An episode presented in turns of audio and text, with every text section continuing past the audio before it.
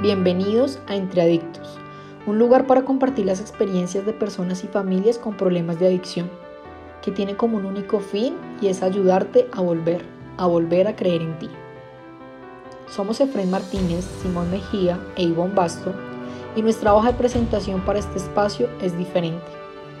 Los tres atravesamos en nuestra vida los laberintos de la adicción, y hoy nos unimos para brindarte un espacio seguro, para hablar entre adictos sin pelos en la lengua y sin tabús, sobre las adicciones, así como empiezan, por qué se sostienen, cómo salir de ahí para llevar una vida auténtica y con propósito.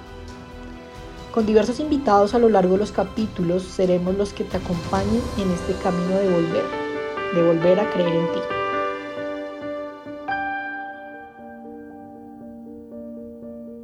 Hola, bienvenidos a Entre Adictos. Hoy tenemos un capítulo muy especial va dirigido a los jóvenes y a algunas familias que no saben cómo mm, proceder o intervenir cuando un adolescente o un joven está generando un consumo de sustancias o se presentan problemáticas de convivencia. Y abro eh, el capítulo así porque hoy tenemos una gran invitada. Ella es Sofía. Sofía tiene 21 años, estuvo en la casa de jóvenes enfaca en el tratamiento que tenemos del colectivo aquí ahora.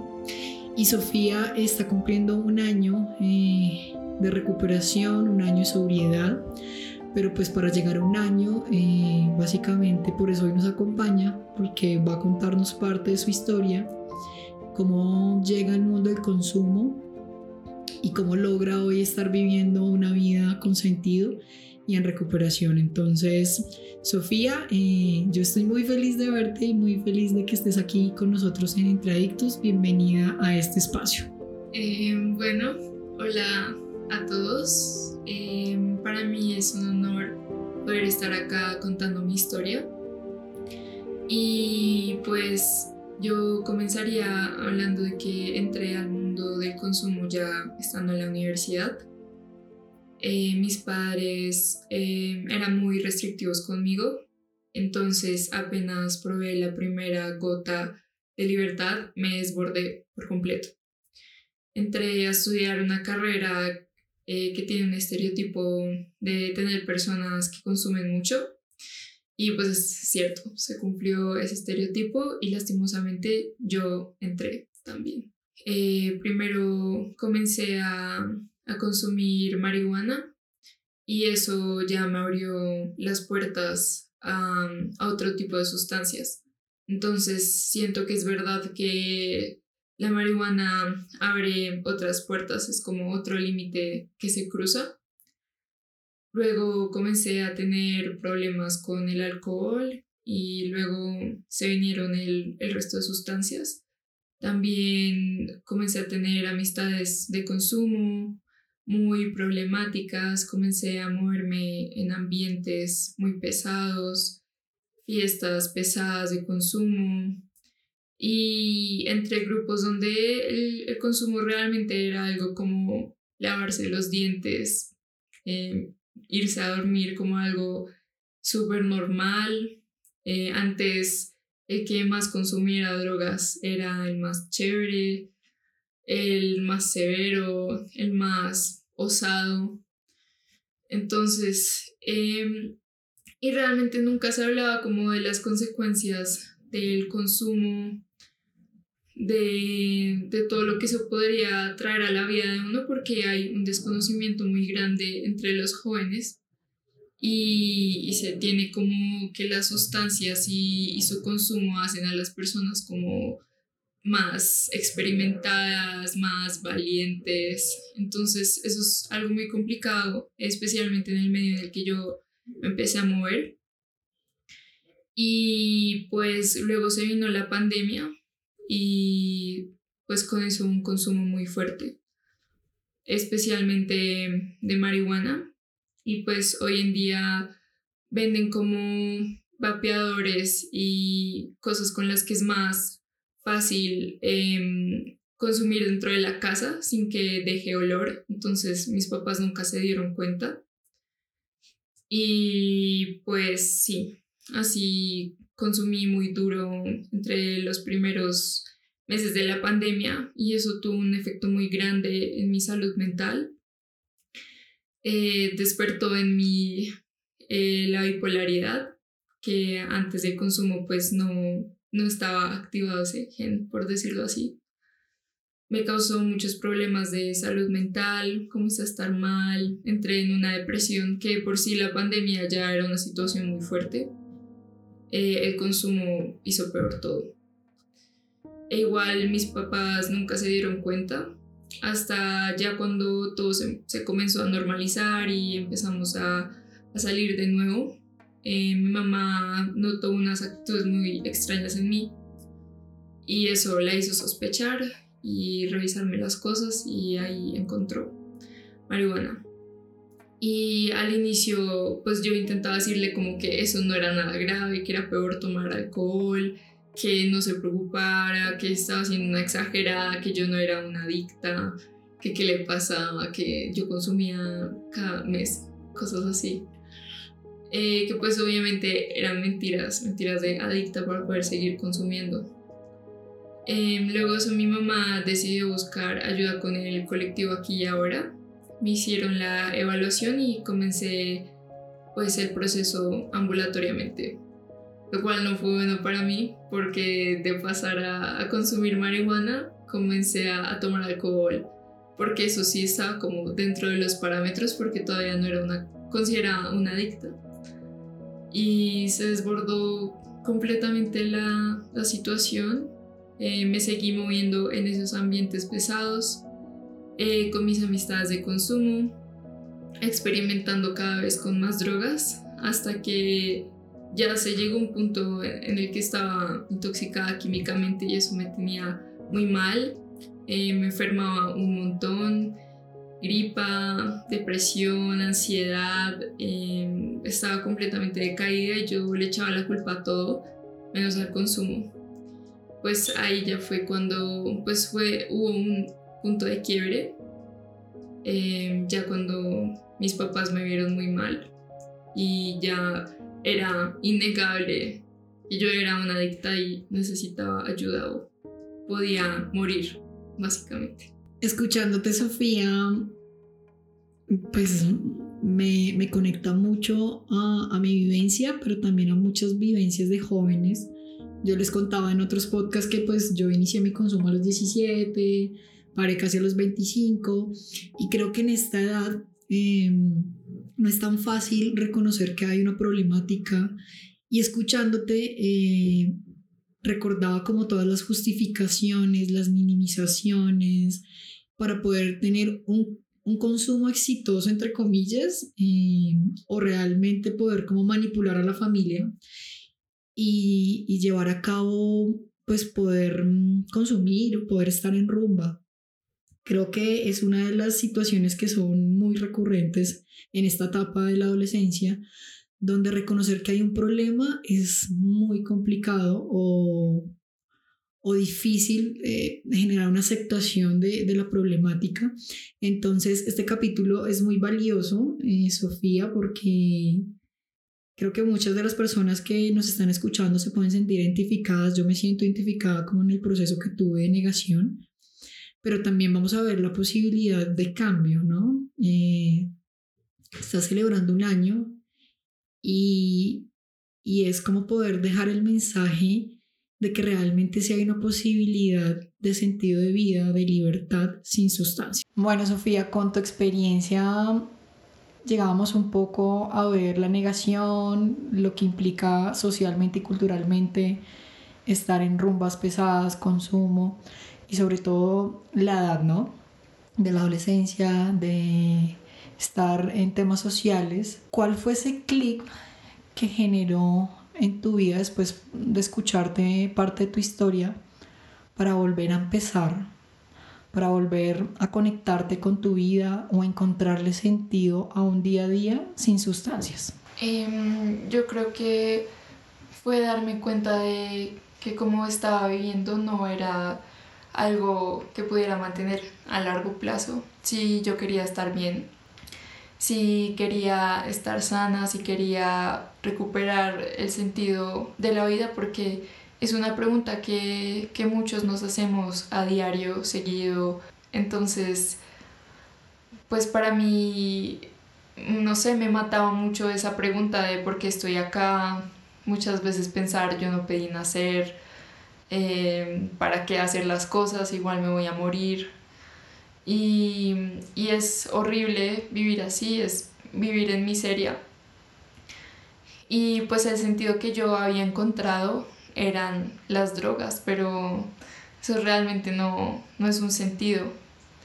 Entonces en el colectivo comencé a conectarme con lo valioso, a recuperar el vínculo con mi familia, con mi novio, con mis amigos eh, que estaban dispuestos parar su consumo para poder estar en mi red de apoyo, eh, abrirme a conocer nuevas personas, nuevas experiencias y darme cuenta que no todo es la rumba, y que si no voy a una rumba no, no me voy a morir, no es una muerte social, que no tengo que estar en todas partes, en todos los parches. Y, y pues era algo que al inicio del, del, proceso yo no concebía. Incluso era como, Ivonne, pero ¿cómo voy a dejar el vino? O sea, ¿qué te pasa? y no sé, eran, eran muchas cosas pues inconcebibles, como voy a dejar de ir a rumbas, cómo voy a disfrutar, cómo voy a disfrutar de la vida sobria, eso es imposible. Incluso em, siento que mi problema no era tan grande porque yo ya había ido a, a fiestas sobria y tenía la idea que era posible, solo que ya no era capaz de hacerlo, pero sé que para muchas personas es de verdad algo inconcebible y tienen una asociación muy fuerte. Y es algo que he podido ver en, en algunos de mis compañeros de la universidad, eh, que dicen que pues para qué salen si no van a tomar y cosas así. Yo les digo que tengan cuidado porque es una asociación muy peligrosa. Entonces, luego de eso, de salir del colectivo, pues me di la oportunidad de volver a comenzar y eso también volver a comenzar en mi vida académica, en los vínculos que tenía con mi familia, con mis papás. Y fue muy duro volver a comenzar una carrera a los 21 años, que escogí derecho, porque sentía que también la carrera que estaba estudiando, a pesar de que me gustaba mucho, no, no me no me veía futuro ejerciendo algo que me diera sentido, era más algo momentáneo, eh, de que pues sentía que era fácil, me gustaba, pero es más como esa satisfacción inmediata porque a futuro no, no me veía haciendo nada.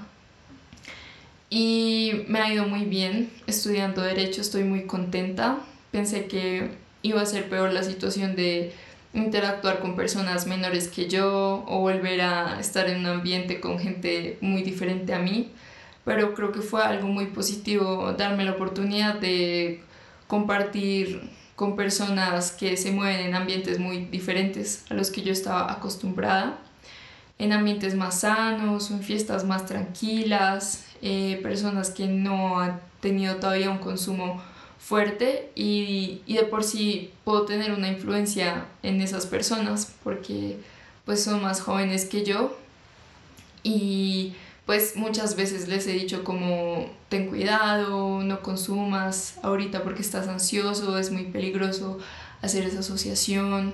Entonces me, me alegra mucho como poder influenciar a, a las personas de mi medio y también es algo que me ayuda a mí a mantenerme sobria realmente ha sido muy difícil comenzar una carrera como lo es derecho, que también está ese estereotipo de que son muy tomadores y, y rumbean mucho, y muchas veces sí es el caso, pero eh, mis compañeros en su gran mayoría han respetado mis límites cuando les digo que no tomo, que no, muchas gracias, que los puedo acompañar, pero pues que no, pues no voy a tomar, que no me ofrezcan. Y es, o sea, es muy peligroso eh, jugar con, con fuego estando cerca de ambientes de consumo y al inicio del proceso no es recomendable, pero igualmente uno no se puede siempre aislar y estar dentro de esa burbuja porque es una realidad que muchas personas consumen. No necesariamente son adictas, pero es algo con lo que uno tiene que aprender a, a lidiar. Y siento que son también esas pruebas que si uno las pasa, uno se da cuenta de lo lejos que ha llegado, de la voluntad que tiene, de lo importante que es la recuperación para uno y pues también mi novio ha sido un apoyo muy grande para mí porque se ha mantenido sobrio todo este tiempo eh, para acompañarme en mi proceso.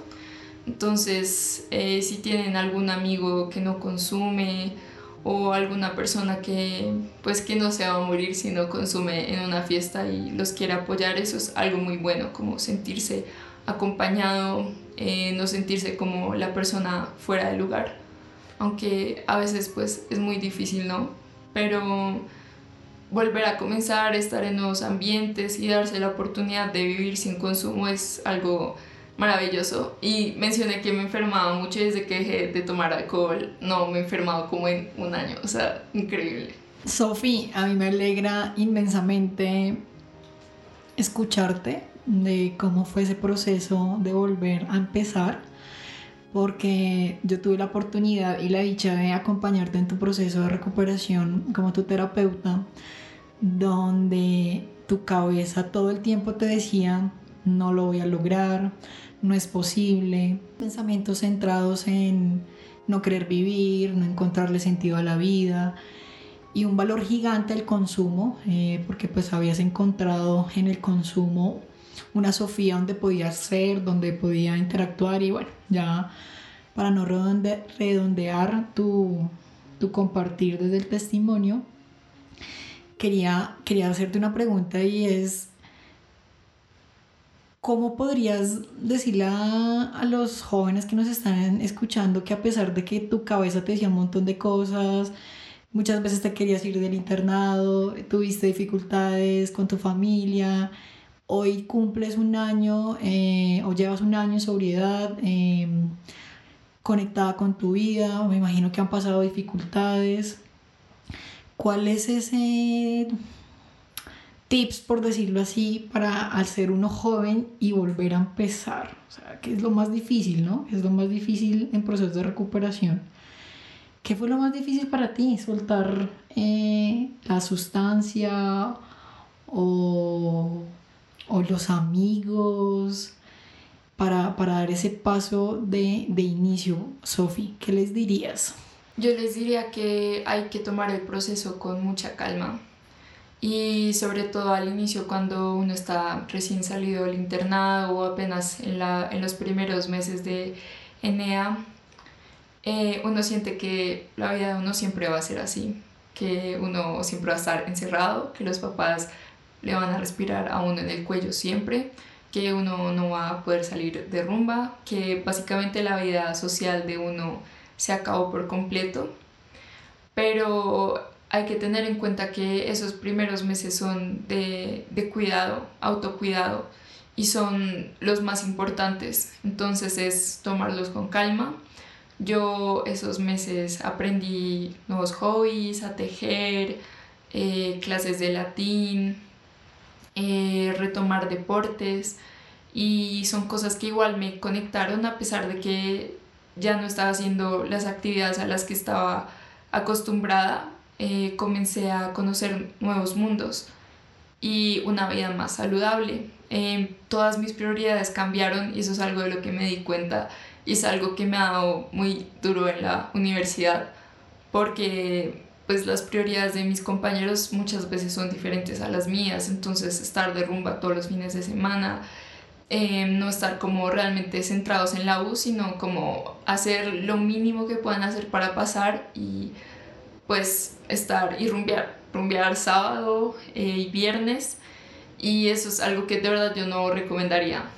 Eh, son cosas que a uno lo distraen bastante y si uno está en la universidad es para estudiar sí para hacer vida social también, pero es una vida social que lo lleve a uno a, construir, a hacer vínculos que puedan servir a futuro, amistades em, que ojalá duren toda la vida o toda la carrera. Pero realmente no es indispensable salir de rumba. Yo estaba muy preocupada eh, durante el internado de cómo iba a ser mi vida rumbeando porque a mí me encantaba. Y todavía me gusta, pero ya no tanto como antes y eso está bien.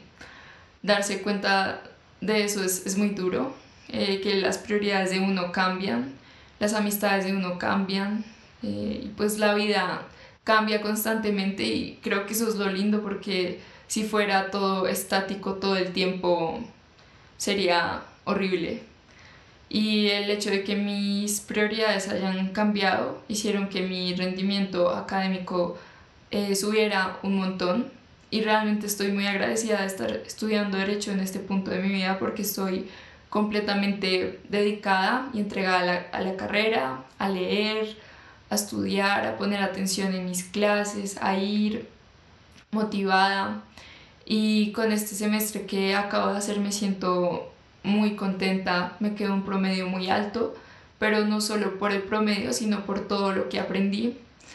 Eh, estuve en una clase súper cansona con un profesor horrible, pero eso, sorprendentemente esa clase creo que es la que me hizo saber que estaba en el lugar correcto porque me hizo crecer mucho como persona. Entonces también es tomar esas dificultades de la vida y verlas como una oportunidad y no como un porque a mí. Eh, hay muchas cosas que uno puede hacer por uno mismo. Muchas veces uno mismo es el que se causa los males, pero quiere echarle la culpa a los demás. Pero uno puede hacer muchas cosas para estar bien. Y, las adversidades pues muchas veces son oportunidades muy grandes para hacer un cambio. Sofi, dos años y medio en consumo activo, diversas sustancias, alcohol, marihuana, eh, ácidos, bueno, un montón de, de, sustancias que, que probaste y algunas fueron más de predilección. Y un año en contraste de recuperación, de conectada con tu vida, de lo que hablabas de generar mm, otra vez vínculos nuevos, sociales, familiares. Es como una balanza, ¿no? Dos años y medio en consumo, ahora uno eh, volviendo a empezar, volviendo a conectarte. Ya para cerrar este capítulo, ¿qué recomendaciones les harías a las familias, inicialmente de jóvenes o papás, que están pasando tal vez la situación mm, que tus papás pasaron en algún momento de angustia, de no saber cómo manejar la situación, ¿qué les dirías? Yo les diría que realmente el trabajo que se realiza en familia es uno muy importante, especialmente cuando eh, la familia puede ser un factor de riesgo para la recaída. Siento que no hay nada más lindo que darse cuenta que los papás son la gente más firme del mundo, que nadie va a estar ahí para uno como los papás, que nadie le va a aceptar tantas cagadas y nadie lo va a perdonar tanto a uno como los papás. Em, y siento que el poder estar agradecida de tener a mis dos papás vivos, de decirles cada vez que les veo que los amo, es, es maravilloso y me encantaría que eso le pudiera pasar a todas las familias y a todos los adictos que pudieran ver un valor muy grande en su familia, eh, porque realmente es un apoyo muy grande, pues muchos de nosotros vivimos con nuestros papás todavía. Eso quiere decir que lo mejor es poder llevar la convivencia lo mejor posible y como me, me decían mucho acá en el colectivo, que viera a mi mamá con ojos de amor, igual a mi papá, que intentara entender eh, las circunstancias de su vida, porque me habían criado así, porque eran como eran. Y pues realmente uno se da cuenta que los papás eh, lo criaron a uno desde lo que sabían, no porque quisieran ser malvados, sino porque eso es lo que pudieron hacer en ese momento. Em, y con los daños que sucedieron en ese camino, siempre está la posibilidad de perdonar y de enmendar. Y siento que todas las familias deberían estar abiertas a eso, porque el hecho de tener un buen vínculo con la familia eh, abre mucho las posibilidades a sanar y a, a dejar las drogas también. Yo siento que mejorar la relación con mis papás, especialmente con mi mamá, es algo que me ha ayudado mucho en mi proceso de recuperación. Más porque ya tampoco encuentro esa excusa de es que mi casa me trata mal, entonces me voy a consumir, quiero ser rebelde o tal cosa, sino que me doy cuenta del daño que le causo a mis seres queridos cuando actúo de manera autodestructiva. Y, y, pues sí, realmente es reconocer el valor en el otro y pues sí, eso diría, que la familia es demasiado importante y que es un trabajo en conjunto que hay que hacer, si es posible em, ir a terapia de familia, eh, hacer acuerdos, poner límites amorosos. Eh, es muy importante, yo diría. Sofi, es muy valioso esas recomendaciones que haces. Creo que en consumo activo, sin querer, hacemos un daño gigante a los seres que más amamos. Justificamos muchos de nuestros comportamientos y nos alejamos. Creo que la recuperación nos da un gran regalo eh, cuando hablabas de volver a empezar y es enmendar, aprovechar tiempos en familia, a valorar los vínculos que realmente tenemos y que a veces por consumo preferimos dejar. Entonces siento que es muy valioso esto. Pero cerremos el capítulo, Sofi, dándole recomendaciones también a ese joven, a ese adolescente que no ha podido parar o que siente o percibe que no tiene una problemática con las sustancias porque todo está bien, entre comillas, con amigos, con rumba, pero su vida o su familia está generando un deterioro. ¿Qué les dirías? ¿Qué necesitarían esos, esos chicos que nos están escuchando hoy desde tu experiencia? ¿Qué, qué les recomiendas? Em, yo siento que lo primero sería darse cuenta de los autoengaños, em, porque es algo que uno tiende a hacer mucho como adicto, no es grave mi consumo, eh, no es para tanto, no consumo tanto, consumo una vez a la semana, eso no es nada, hay gente que consume más, es solo alcohol, cuando no tenemos en cuenta que el alcohol es una droga y no es mejor que ninguna otra droga solo porque sea legal. Em, y siento que también es muy importante asistir a los grupos de NEA. Em, y si hay una posibilidad y si ya el problema está como muy desbordado, internarse, ya sea con el colectivo aquí y ahora o en cualquier otro lugar que les pueda brindar ayuda. Pero realmente siento que es fundamental asistir a grupos, escuchar los testimonios de otros adictos, de cómo ellos han salido adelante, eh, inspirarse, darse cuenta de que Em, por más de que yo consuma una vez cada ocho días, no es menos grave a la gente que consume todas las, todos los días, que igualmente es problemático y que ese consumo en cualquier momento se puede desbordar.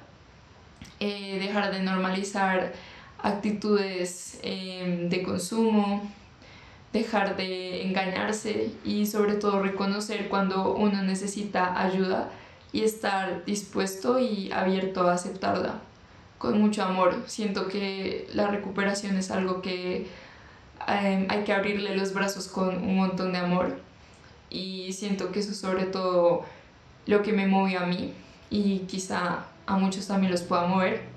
Y pues sí, nuevamente diría lo de los grupos de NA. Em, es, muy, es muy lindo cuando entre adictos nos apoyamos porque entendemos por lo que está pasando el otro. No es como verlo externamente como quizá lo podría hacer un amigo o un miembro de la familia, sino como alguien que sabe cómo te ha sentido.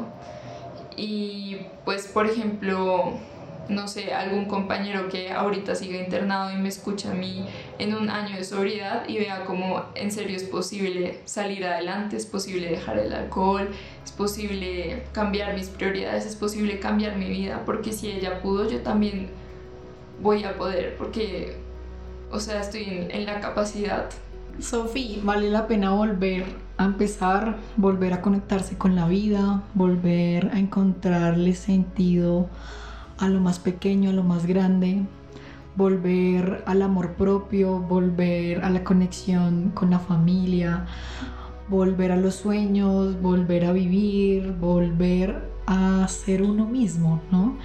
Eh, gracias Sofi por acompañarnos en Entre Adictos, por aceptar la invitación, por pasar eh, tu testimonio por medio de, de, este espacio. Esta es tu casa, espero que nos sigas acompañando.